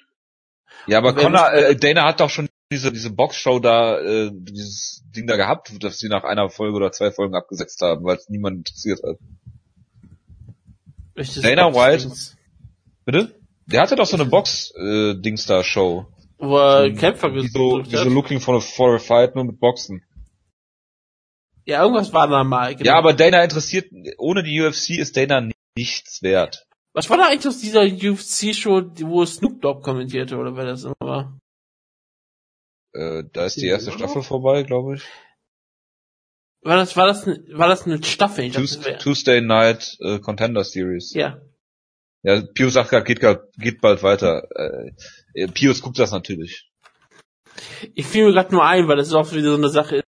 Alle Leute haben drüber geredet. Ja, Looking dann for a Fight läuft ja immer noch, ne? Ich habe letztens gesehen, dass da eine neue Folge, zweite Staffel oder dritte Staffel oder sowas, so, so aktuelle Folge, wo ich mir auch denke, äh, die UFC scheißt dich mit irgendwelchem Content voll, den kein Mensch interessiert. Das Das läuft, das läuft, dies läuft. Naja, Hauptsache, der Schnee in der Einfahrt ist gesichert. Den du irgendwann mal in Las Vegas dann brauchst. Das freut mich. Irgendwann wird der dann noch eine, eine Football-Liga aufmachen. Junge noch nicht. Ich meine, er kann sich dann mit seinem besten Kumpel Vince McMahon nochmal zusammentun. Der hat da auch schon damit Erfahrung. Ja, es ist auch äh, ein wunderbares Projekt geworden. Das war ein wunderbares Projekt. Ja. Okay. Gut. Macht jetzt mit der Sendung einfach weiter. Ich habe Serientäter bearbeitet, ihr müsst nur jetzt noch einen Ich Kampf wollte gerade sagen, sollen wir nicht eben noch einen Kampf auslosen, wenn du gerade noch hier bist, für die äh, nächste Show in Sydney? Wenn ich damit, okay, aber dann, Jonas ist trotzdem dran, egal. Ja. Dann kannst Es du ist wenigstens ein- noch dann. Maincard-Kampf? Nee, ist ein Premium-Kampf. Oh Gott. Okay. Ja, bis ich jetzt die Show hier geöffnet habe. Ähm, Ja. Was hatten wir jetzt gesagt? Prelim-Kampf, ne? Prelim, ja. Ja gut, dann muss es eigentlich Will Brooks gegen Lenz sein. Ist ja nichts anderes. Will Brooks versus ähm, Nick Lenz. Ich tippe, weil ihr bestimmt über den Kampf reden wollt, sage ich aber mal ähm, Will. Brooks. Ich sag auch Will Brooks. Will aber nicht über den Kampf reden. Wunderbar. Ich Jonas macht- auch Will Brooks. Ich dachte, Jonas Jonas- macht keine Tipps mehr, weil er jetzt hat drei Jonas tippt gar nicht mehr. Wochen. Jonas hat das aufgegeben. Hast du auch So. schon gratuliert, den Jockel wenigstens? Äh, wozu? Hast du letzte, die, du hast doch auch die letzte Ausgabe gehört letzte Woche. Du hast den Flugzeug. Flieger. Flugzeug gehört, du hast Ja, gesagt. Ja, Er ist der Sieger da? von Serientäter 2017. Ach so, ja, herzlichen Glückwunsch. Siehst du. Danke. Das finde ich sehr nett von dir. Und ähm, Warum ja, bedankst du dich jetzt? dass du dich auch bei den bei den Siegern und unseren Zuhörerinnen auch mal bedankst. Das, das finde ich gut, dass du so viel Respekt sorgst. Du hast ja noch nie so ein Spiel gewonnen, deswegen finde ich es wichtig, dass du sowas auch dir tust. Hüter von Moral und Ordnung, der Wutke. Gut. Dankeschön. Dann wünsche ich den Rest jetzt noch viel Spaß. Ciao, ciao. Mhm. Ja, wir sehen uns in zwei, drei Wochen wieder, ne? Oder hören uns. Ist er schon weg. Gut. Ja, äh, vielen Dank, Wutke, an dieser Stelle. Das passiert, wenn man uns kein Feedback schreibt, dann hat der Wutke auch irgendwann keinen Bock mehr, selber schuld. Vielen Dank, liebe Hörer. So Und? sieht's aus. Ihr seid schuld. Da erfahre ich äh, gerade auch noch, bitte? nicht Wutges äh, Desinteresse am MMA oder was auch immer. Nein, ihr seid genau, schuld. das ist, das kann es nicht Grissom, sein. Grissom, du bist schuld. Du hast lange nicht mehr gehört, hast du geschrieben im Cyborg, du bist schuld. Du musst nicht, du Ja. sollst nicht nur wegen Marcel fucking Fortuna zurückkommen, der auch noch verliert. Du musst wegen In Zweifel, ja. Aber äh, Schneeflittchen auch hat uns auf Twitter gefolgt, deswegen ist irgendwie irgendein Fortuna Düsseldorf-Fan scheinbar und so haben wir uns äh, wenigstens ein Clickbait äh, Follow durch den Episodentitel besorgt. Vielen Dank dafür. Gut. Kommen wir zur äh, äh, Norfolk Show. Es ist natürlich äh, eine der größten äh, Naval Bases in den USA in Norfolk, Virginia. Es ist Veterans Day, glaube ich sogar. Und äh, ja, Salute to Service äh, auch von uns. Es gibt ja leider nicht mehr diese Fight for the Troop Shows, bei denen Tim Kennedy immer mit Ranger Up Chance gefeiert wurde. Das vermisst der Jonas sehr. Ich vermisse sehr Äh, diese Shows, wo Yolo Romero auftritt, ja. Ja, äh, ja äh, Soldier of God äh, gehört auch auf solche Shows, wie dem auch sei. Die hatten Dustin Poirier gegen Anthony Pettis ihr, ihren, äh, der sehr beendete und sehr, sehr blutig war. Schade, dass Wutke jetzt nicht über darüber reden kann, wie Cuts, äh, äh, Cuts aussehen, wie weibliche Geschlechtsmerkmale. Deswegen muss der, äh, der Jonas das jetzt tun. Ich werde sowas natürlich nicht tun, aber es war ein, ein hervorragender Kampf, der durchaus den Erwartungen, finde ich, gerecht werden konnte. Nur vielleicht dahingehend nicht, dass er, glaube ich, einseitiger war, als man vielleicht gedacht hätte. Ich habe ja auf Poirier auch getippt vorher schon, aber ich hätte dann doch gedacht, dass Pettis dann doch ein paar mehr Akzente setzen kann, weil ich weiß nicht, du hast halt schon Mac Poirier hatte den komplett richtigen Gameplan, hat auch, glaube ich, einen sehr unangenehmen Stil für Pettis, aber eigentlich hat er halt im Prinzip so ein bisschen das, das ja Dos Anjos Playbook so ein bisschen ausgenutzt oder oder wie auch immer. Ja, ich meine Alvarez, der hat letztendlich sowas etwas Ähnliches gemacht. Ich meine, es ist halt bei Pettis einfach mittlerweile klar, er ist so ein bisschen entzaubert worden, weil äh, du brauchst, du musst immer noch unfassbar gut sein, um ihn besiegen zu können. Aber es gibt halt dann doch, er hat dann doch klare Schwächen, die du ausnutzen kannst. Ähm, er ist jetzt kein wahnsinnig guter Boxer im Prinzip. Er lebt halt vor allem von der Kickdistanz und davor, dass Leute vor ihm großen Respekt haben. Ähm, ist jetzt gar nicht mal so besonders gut, wenn du halt viel Druck machst. Die Beinarbeit lässt dann immer ein bisschen nach. Er lässt sich am Käfig stellen. Gerade wenn er am Käfig gestellt werden kann, ist seine Takedown-Defense auch nicht, äh, nicht bulletproof, sagen wir mal, was Poirier auch immer wieder ausgenutzt hat. Und äh, generell kriegt er dann auch defensiv einige Probleme und das lief halt hier wieder im Prinzip genauso ab. Ähm, Poirier hat, wie gesagt, ähm, Takedowns äh, damit abgewechselt, hat auch äh, Pettis am Ende der ersten Runde unfassbar verprügelt, äh, wo, wo er halt mal in, wenn er mal im, im Pocket war, in der Boxdistanz und dann seine, seine Haken zeigen konnte und so, da hatte Pettis halt überhaupt keine Antwort drauf. Pettis hat es nicht geschafft, ihn auf Distanz zu halten und ist vor allem, glaube ich, dadurch einfach bis zur dritten Runde im Kampf geblieben, dass Pettis unfassbar hart im Nehmen ist auch. Ähm, die Takedowns kamen halt immer am Anfang der Runde, Pettis konnte sie nicht wirklich abwehren und dann am Ende gab es halt ja dieses doch bizarre Finish, was natürlich ein bisschen schade ist irgendwie, aber letztendlich glaube ich, äh, am Kampfablauf hat das nichts mehr groß geändert. Ich glaube, Poirier war so oder so auf dem Weg, äh, den Kampf zu gewinnen, oder siehst du das irgendwie anders? Natürlich, weil man das nie wissen kann. Aber ähm, mehrere Dinge. Es ist, ich weiß jetzt nicht, ob das jetzt eine Freak Injury ist oder ähm, der Body Triangle sowieso äh, auch zu Submissions führen kann, wie auch immer. Ivan auf jeden Fall. Delivery. Ja, denk dran. Oh Hätte Jerome ja. auf jeden Fall wieder drüber geredet. Natürlich. Ähm, nee, äh, was man was man zu dem Kampf sagen muss, ist auf jeden Fall, dass äh, Poirier hier seinen Gameplan super durch, durchgebracht hat. Ähm, dass äh, Pettis in keiner Phase, ich meine, der hat mal ein, zwei Kombinationen geschlagen, äh, aber dafür, dass Poirier auch große Schwächen hat, eigentlich im Stand, ähm, gerade was die Defensive angeht, konnte Pettis diese überhaupt nicht nutzen. Ähm, äh, er, er ist am Käfig gestellt worden, wie du schon gesagt hast. Das haben in der Vergangenheit zwar auch schon Leute geschafft, wie zum Beispiel ähm, Gilbert Melendez äh, zu der Zeit, als äh, ja, Pettis auf dem Höhepunkt war und äh, ich meine, wir haben über den äh, Posterboy der UFC, den Pay-Per-View King, äh, Anthony Pettis damals geredet, der absolut als absolut unbesiegbar galt, fast schon, ja, weil du hast, er hat, der hat diese diese, diese Titelregentschaft von von beendet, die niemand beenden konnte, weil er immer sich irgendwie durchgewuselt hat. Da hat dann brutal, hat der Cowboy Cerrone besiegt, äh, Melendez, den klaren Number One Contender, äh, hat er, hat er äh, da besiegt. Ja, und dann hat ihn, hat ihn, wie du schon gesagt hast, äh, RDA entzaubert. Dann war er lange verletzt. Dann ging Alvarez den, den äh, Kampf verloren, äh, wo er nicht gut aussah. Dann hast du ein, im Prinzip der Moser gebucht, damit er den Kampf spektakulär gewinnen kann, hat er verloren. Dann hat er diesen komischen Kampf gehabt, wo er runtergegangen ist, das Featherweight, was ihm auch auf jeden Fall nicht gut getan hat, wie man natürlich jetzt im Nachhinein auch weiß. Äh, den hat er zwar gewonnen, aber sah bis dahin auch nicht gut aus. Äh, Holloway kannst du verlieren, dann noch mit Gewicht verpasst. Miller ist jetzt eigentlich auch kein Sieg, der, ähm, wo du sagst, äh, sollte eigentlich auf seinem Niveau sein, auch wenn das jetzt hart klingt und Jim Miller natürlich ein altgedienter Veteran. Ich aber dass er den per Decision besiegt, so. okay. Ja. Miller, ist, Miller ist mittlerweile ein Gatekeeper. Keine Schande darin und es ist ein guter Sieg, aber es ist auch nichts, äh, wo du jetzt sagst, er hat Jim Miller besiegt, das heißt, er ist ein Elite-Kämpfer. Ja. Er ist halt, aber er wie ist halt gesagt, halt sehr gut, aber, aber ja.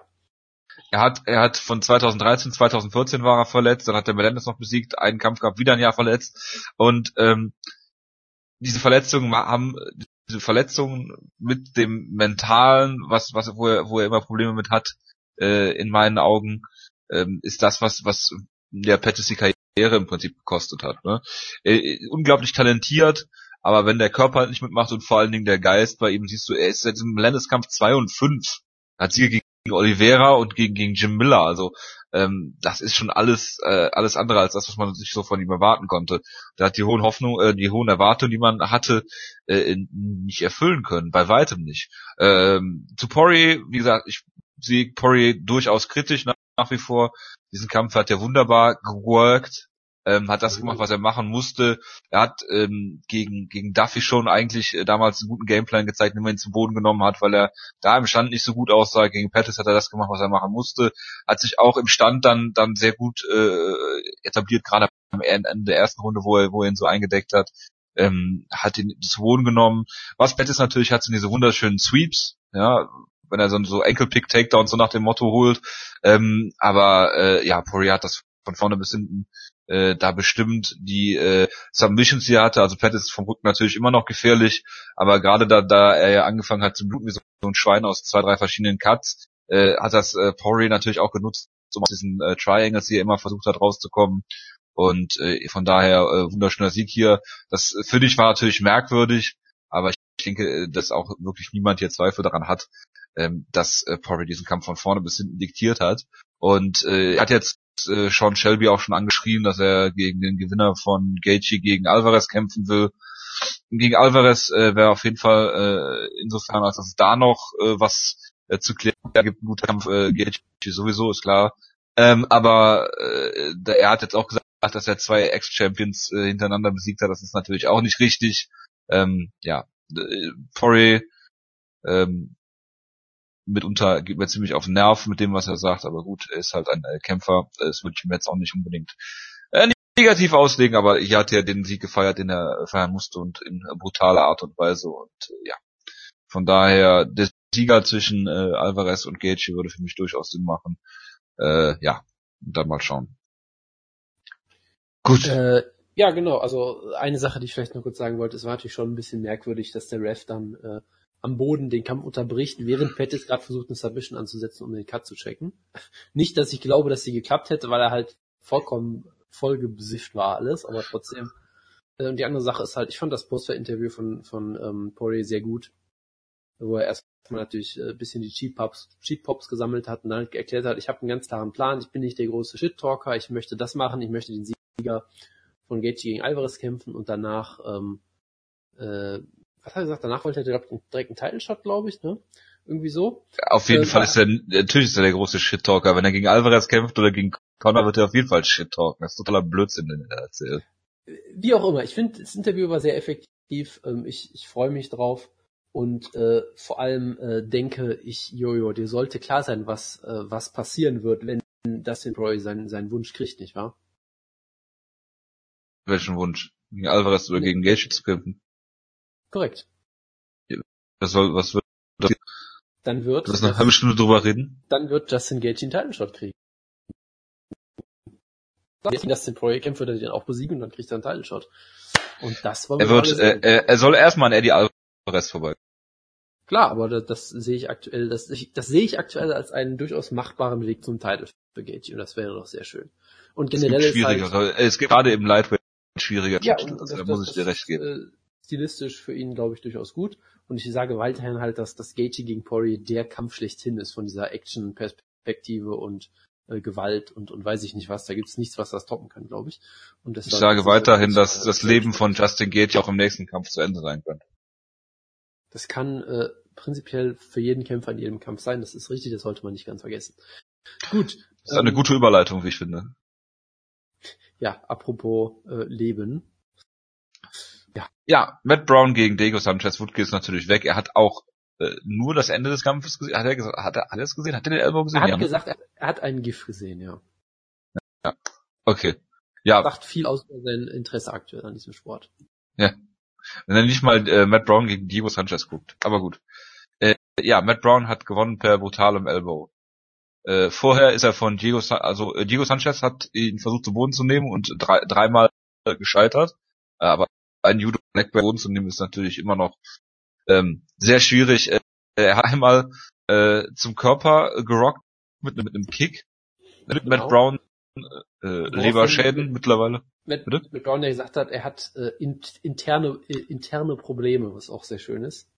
Also es macht, macht natürlich auch Sinn, weil äh, Matt Brown ist, glaube ich, unfassbar hart im Nehmen und auch mental stark und so. Und dass er bei jedem Bodyshot von jedem Gegner so zusammenfaltet, muss irgendwelche, sag ich mal, physischen Erklärungen haben. Äh, ja. Aber ja, letztendlich, ich, ich fand es halt schon beeindruckend, dass selbst Diego Sanchez gemerkt hat, oh scheiße, ich kämpfe gegen Matt Brown, ich muss unbedingt versuchen, den Kampf zu Boden zu nehmen. Also ja. äh, da hat da hat er gar nicht erst versucht zu brawlen oder sonst irgendwas.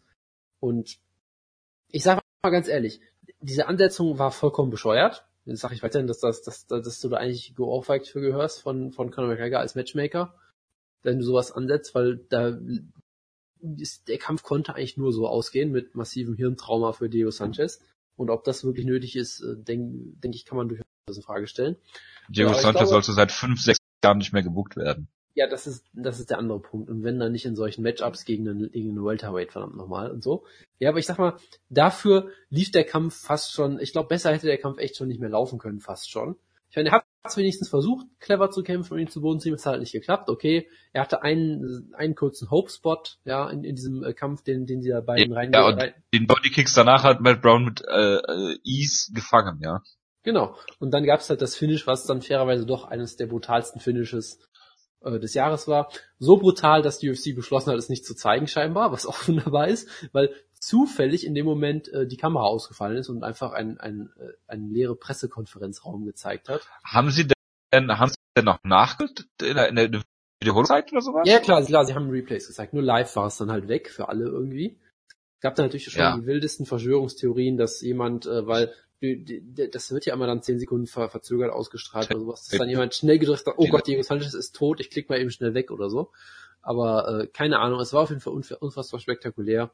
Gerade die Art und Weise, wie er diesen, diesen Kick fängt und dann wirklich mit aller Zeit der Welt noch mit der einen Hand den Kopf von Diego Sanchez greift und halt diesen brutalen Elbow und Diego Sanchez einfach zusammenfaltet wie, äh, weiß ich auch nicht, so eine Ragdoll-Animation.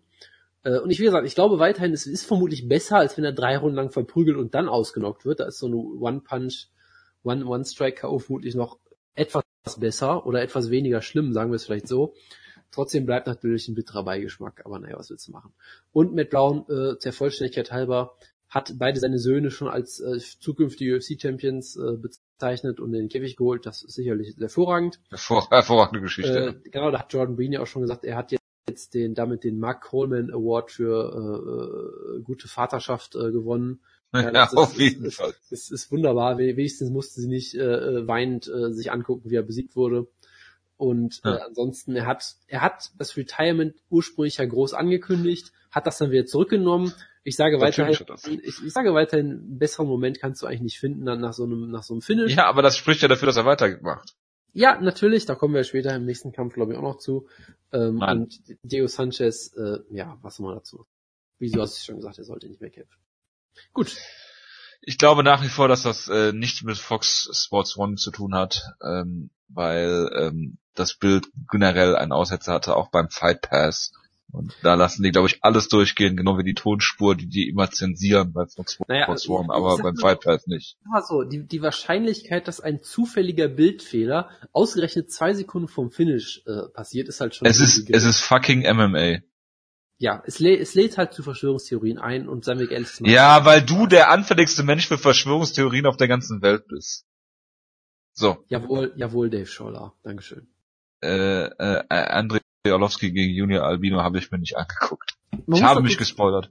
Man, man, muss dazu zwei, man muss dazu zwei Sachen erwähnen. Erstens, Andrei Orlovsky hat den Kampf gewonnen. Das ist erstmal vielleicht schön, weil man denkt, hey, Andrei Orlovsky wurde wenigstens nicht zum zwölften Mal oder was auch immer ausgenockt. Das Problem ist halt, wir wissen alle, wie das funktioniert. Andrei Orlovsky hat jetzt einen Kampf gewonnen, sah dabei scheinbar okay aus. Das heißt, Andrei Orlovsky... Du hast den Kampf nicht gesehen? Nein, Andrei wird dadurch jetzt bestärkt aus dem Kampf rausgehen, sagen, I still got it und jetzt ein Rematch gegen Francis Ngannou fordern oder so. Das heißt, das, das heißt, das, das ist in, im, glaube ich, äh, long term eher schlecht für ihn als gut, dass er hier gewonnen hat, vermutlich. Ähm, das ist die eine Sache. Die zweite Sache, die man erwähnen muss, ähm, Albini, hast du, hast du irgendwelche bewegten Bilder von dem Kampf gesehen? Nein. Okay, gut. Bewusst. Man muss, man muss eine Sache erklären. Junior Albini hat sehr äh, breite Oberschenkel und generell Beine. Da steckt, glaube ich, der, der Großteil seines Gewichts drin. Er ist auch, hat auch sehr flexibel, mit, mit, zeigt schöne Kicks und so weiter und so fort. Und er scheint scheinbar zu denken, dass er, dass er in seiner Bewegungsfreiheit signifikant eingeschränkt wird von den Reebok Shorts. Und was er deswegen scheinbar macht, ist, dass er die irgendwie auch noch so zerschneidet und die noch kürzer macht, irgendwie so an den Seiten aufschneidet. Ähm, es sieht sehr merkwürdig aus, vor allem weil er noch komplette weiße Shorts hat. Und es gibt einfach keinen anderen Weg, als es so zu sagen. Als eine Windel, ja. Tete, Ja. Ja, nein, aber wenn du dir das anguckst, ist es wirklich schlimm, weil es ist natürlich ein, äh, ein äh, Witz, über den Fünfjährige lachen würden oder so. Aber wenn du es wirklich in Bewegbildern siehst, drehst du echt irgendwann durch, weil du denkst, nein, der hat wirklich eine Windel an, das ist unfassbar. Gut. Das ist äh, natürlich sehr gut für einen Podcast, solche Beschreibungen. Guckt es euch Ja. einfach an. Guckt den Kampf bitte nicht. Ähm, aber ja. Cesar Ferreira hat gegen Nate Marquardt eine Split Decision gewonnen. Das war Das- unser Serientäterkampf, klingt- glaube ich sogar. Das klingt absolut hervorragend. Raphael Akunzau, wie der Wut sagen würde, hat äh, Matthew Lopez besiegt. Ich habe äh, nur das Finish gesehen. Das war unfassbar brutal, ähm, weil Lopez so, so ähm, also äh, Asunzau steckt eine Kombination. Ähm, äh, Lopez dreht sich weg und äh, ja, Asunzau trifft die linke Gesichtshälfte mit einer rechten, aber irgendwie auch so ganz komisch. In dem Moment, als sich als sich Lopez wegdreht, äh, und der fällt brutal zu Boden. Asunzau will hinterher mit einer Hammerfist, aber er hält ihn noch so im letzten Moment zurück. Ähm, also von, von Asunzau ein absolut brutales und äh, ja, sportlich äh, sehr faires Finish, dass er nicht nachgeschlagen hat, weil du siehst, dass er so ungefähr 10 Zentimeter vor dem Gesicht diese Hammerfist noch abbremst. Ja, Ähm, das ist wirklich, das, das finde ich halt immer wieder schön. Wie gesagt, ich, ich kann Leuten nicht unbedingt Vorwürfe draus, mach, draus machen, dass sie es nicht tun im, im, im Affekt und so. Aber ich finde es halt immer wieder schön, weil in solchen Momenten siehst du, dass es möglich ist. Nicht weiter den Händler, den, den, den Henderson zu machen oder so. Es ist Ja. halt, zumindest manche Leute können das in dieser Situation auch sofort zu merken, nee, äh, ist, ist gut, braucht brauch nicht mehr. Und dann lassen es sein, das ist einfach Ja. immer, immer schön. Paul Felder hat das auch sehr abgefeiert, fand ich auch äh, Ja. entsprechend.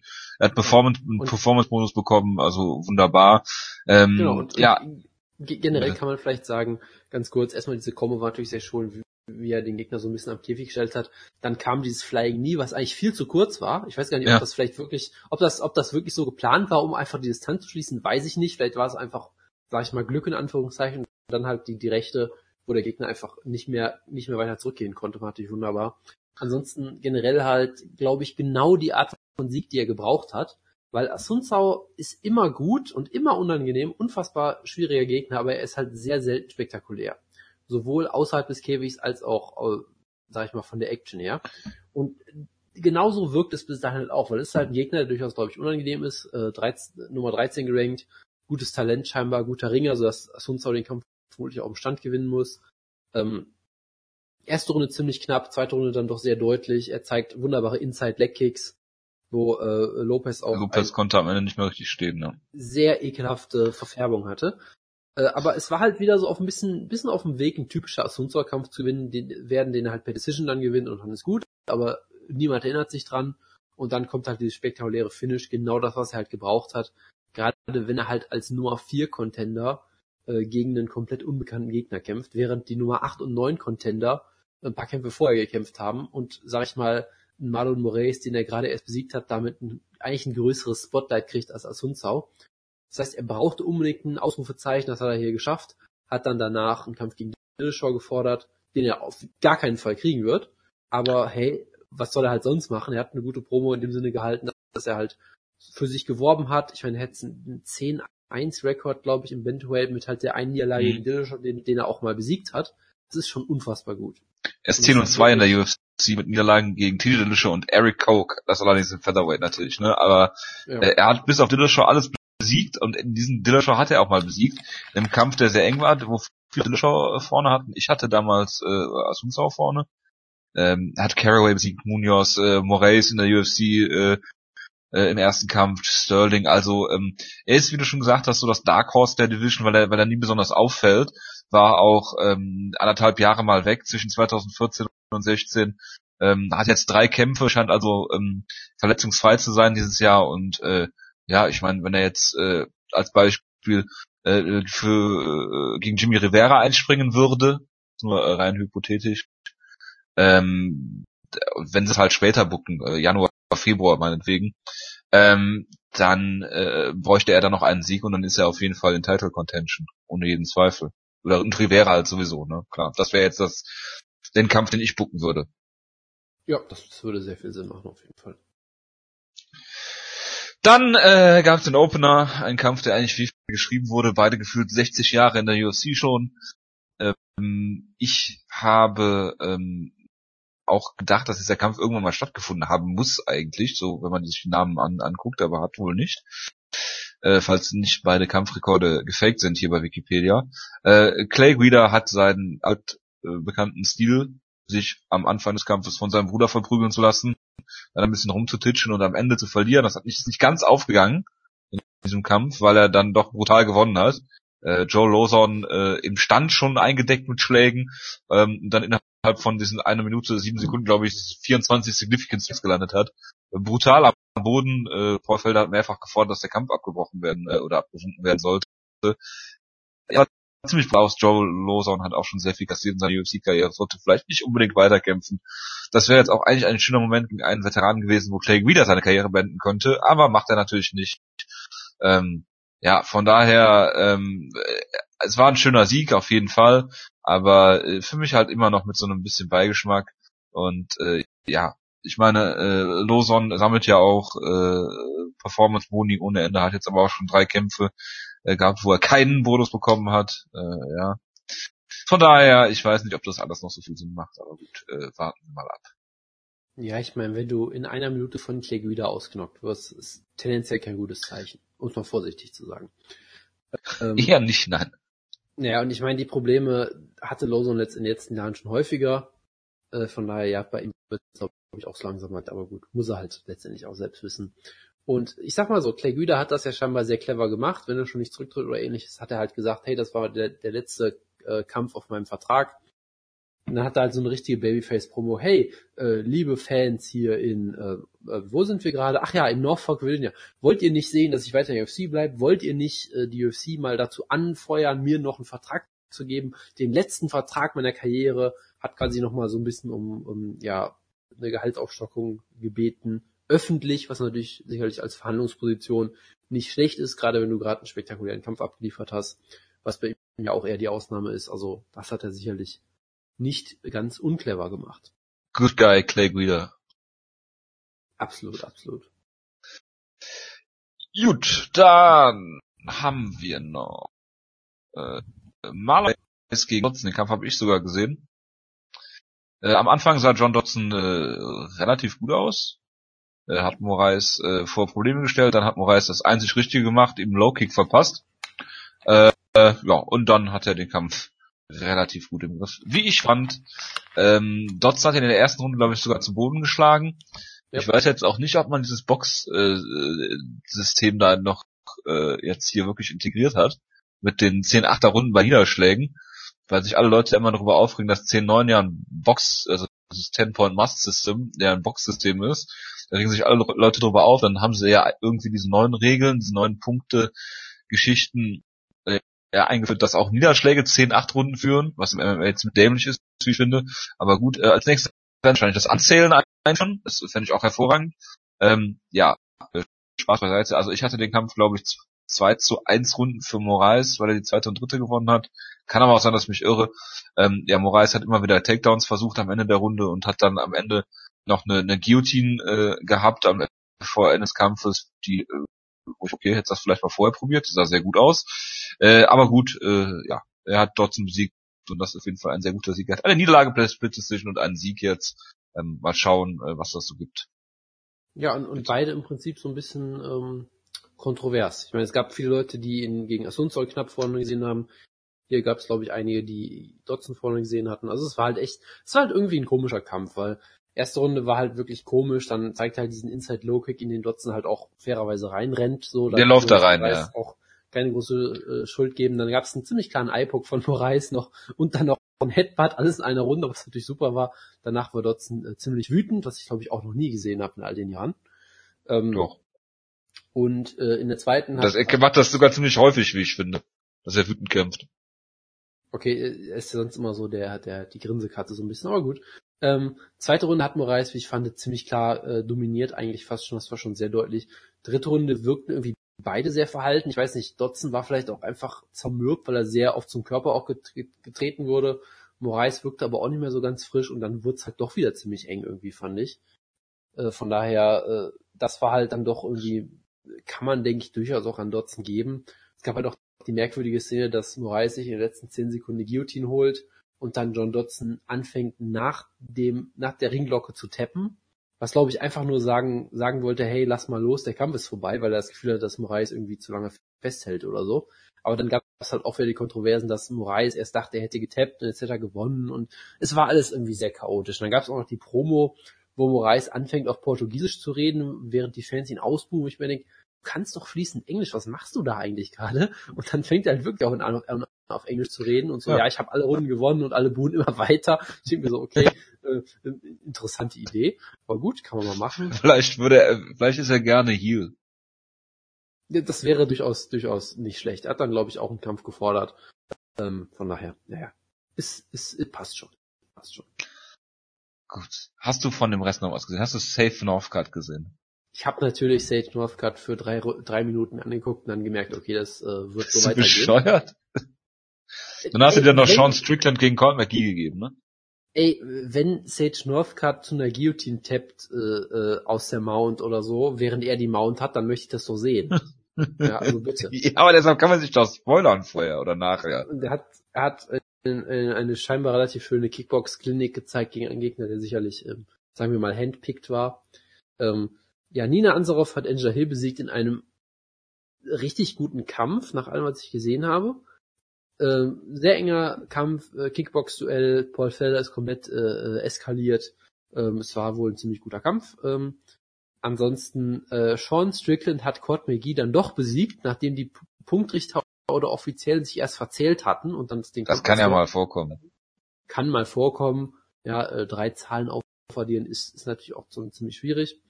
Und natürlich Düsseldorf hat verloren. Wie sich das so gehört. Ja, was äh, soll man dazu noch sagen? Gut. Schließen wir die UFC Norfolk-Ecke und machen hoffentlich kurz mit Sydney weiter.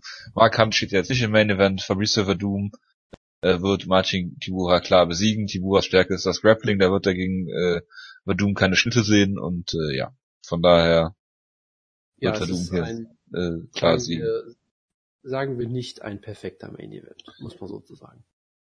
Ja. Dann Beck Rollins im Co-Main Event. Klar, sie ist ja Australierin. Es ist auch kein perfekter Co-Main Event. Das kann man vielleicht auch festhalten. Gegen Jesse Rose Clark, die mir überhaupt nichts sagt. Ist auch ihr UFC-Debüt. Hervorragend mit einem Kampfrekord von 7, 4 und 1. Hat man gegen Sarah Kaufman verloren bei Battlefield Fighting Championships also in Korea. Hervorragend. Ach, die, die Show, für, für die niemand bezahlt wurde. Das ist sehr gut super, dass äh, wenn du zum Beispiel bei MMA Junkie gehst, hat sie halt wirklich nur Niederlagen im Rekord, weil sie scheinbar bei Invicta auch nur verloren hat bisher. Also das ja. klingt nach einer hoch, nach hochwertigen Ansetzung auf jeden Fall. Ja. Dann haben wir aber, also ich finde, ein Kampf, der richtig gut werden könnte, ist Tim Means gegen Bilal Muhammad. Tim Means ist halt so der, die, die schlechtere Kopie von Matt Brown natürlich. Und Bilal Muhammad hat sich auch durchaus gemacht. Ja, genau, könnt gerne nachschlagen, was das heißt. Bilal Muhammad hat Bilal Muhammad hatte einen nicht optimalen Start in der UFC, würde ich mal sagen. Äh, hatte da durchaus auch einige harte Niederlagen, aber er hat sich durchaus gemacht, glaube ich, ist jetzt ein ziemlich solider Kämpfer geworden, hat Jordan Mean zuletzt besiegt, der fairerweise auch so aussah, als wollte er nicht da sein. Aber gut, trotzdem solider Sieg. Und er ist schon ein ziemlich guter, guter Boxer gerade auch. Ähm, und natürlich Tim Means äh, ist halt einfach ein wunderbarer offensiver Kämpfer. Das könnte ein gutes Striking-Duell werden. Ähm, Jake Matthews kämpft hier, ich weiß nicht warum, weil er ist ja eigentlich ihre. ich wollte noch kurz was zu Bilal Muhammad sagen. Ach so, Verzeihung bitte. Weil da geht es nämlich auch um einen anderen Matthews. Er hat AJ Matthews, das Young Ace besiegt bei Bellator damals. Ach ja, und, großartig, ja. Und seitdem das Young Ace AJ Matthews bei äh, äh, Saraba Rising gekämpft hat äh, und da 50 Sekunden verloren hat, hatte ist er also insgesamt äh, 0 und 5, äh, 0 und 4 hat gegen Kato Reiter und Fialo, äh, der klingt wie Filio verloren. Bitte, Jonas. Das, das äh, ja. Großartig, ja. Genau. Jake Matthews kämpft da, weil er Australier ist und weil du ihn gehypt hast. Ich dachte, er wäre ihre, aber gut, okay. Nein, ist er nicht. Niemals. Das ist auch ein solider Kampf, sag ich mal. Der, ist das Filitkovic? Ja, genau, das ist der, der gegen Darren Till zuletzt gekämpft hat. solider Kämpfer. Ähm, ja, dann haben wir Dein natürlich noch Wikipedia-Bild ist hervorragend. den, den wahren Main Event der Show natürlich.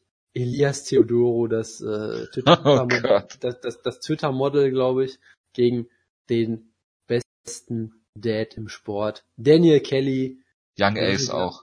er wird, er wird wieder Sakuraba-esk rumlaufen mit ungefähr zwei äh, Kilo Bandagen um beide Knie, die Genau. er nicht mehr, nicht mehr biegen kann und es wird, es wird absolut ein, es wird ein absolutes Fest. Ähm, und ja, was soll man zu dem Kampf noch sagen?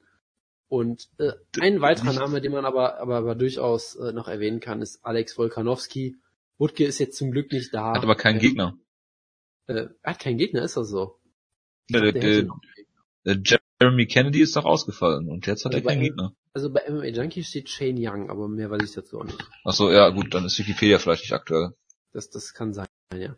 Ähm, ist ja auch egal, auf jeden Fall ist das ein talentierter Kämpfer. Wutke würde jetzt wieder Vulkan-Anspielungen machen, die ich natürlich hier unterlasse. Ähm, aber ein unterhaltsamer Kämpfer, sehr gutes Ground and Pound, guter, guter Grappler und macht durchaus Spaß. Äh, jemand, den man mal im Auge behalten kann. Und ansonsten haben wir halt im Prinzip noch den Serientäterkampf als einzigen, den man glaube ich noch erwähnen muss für den Prelims.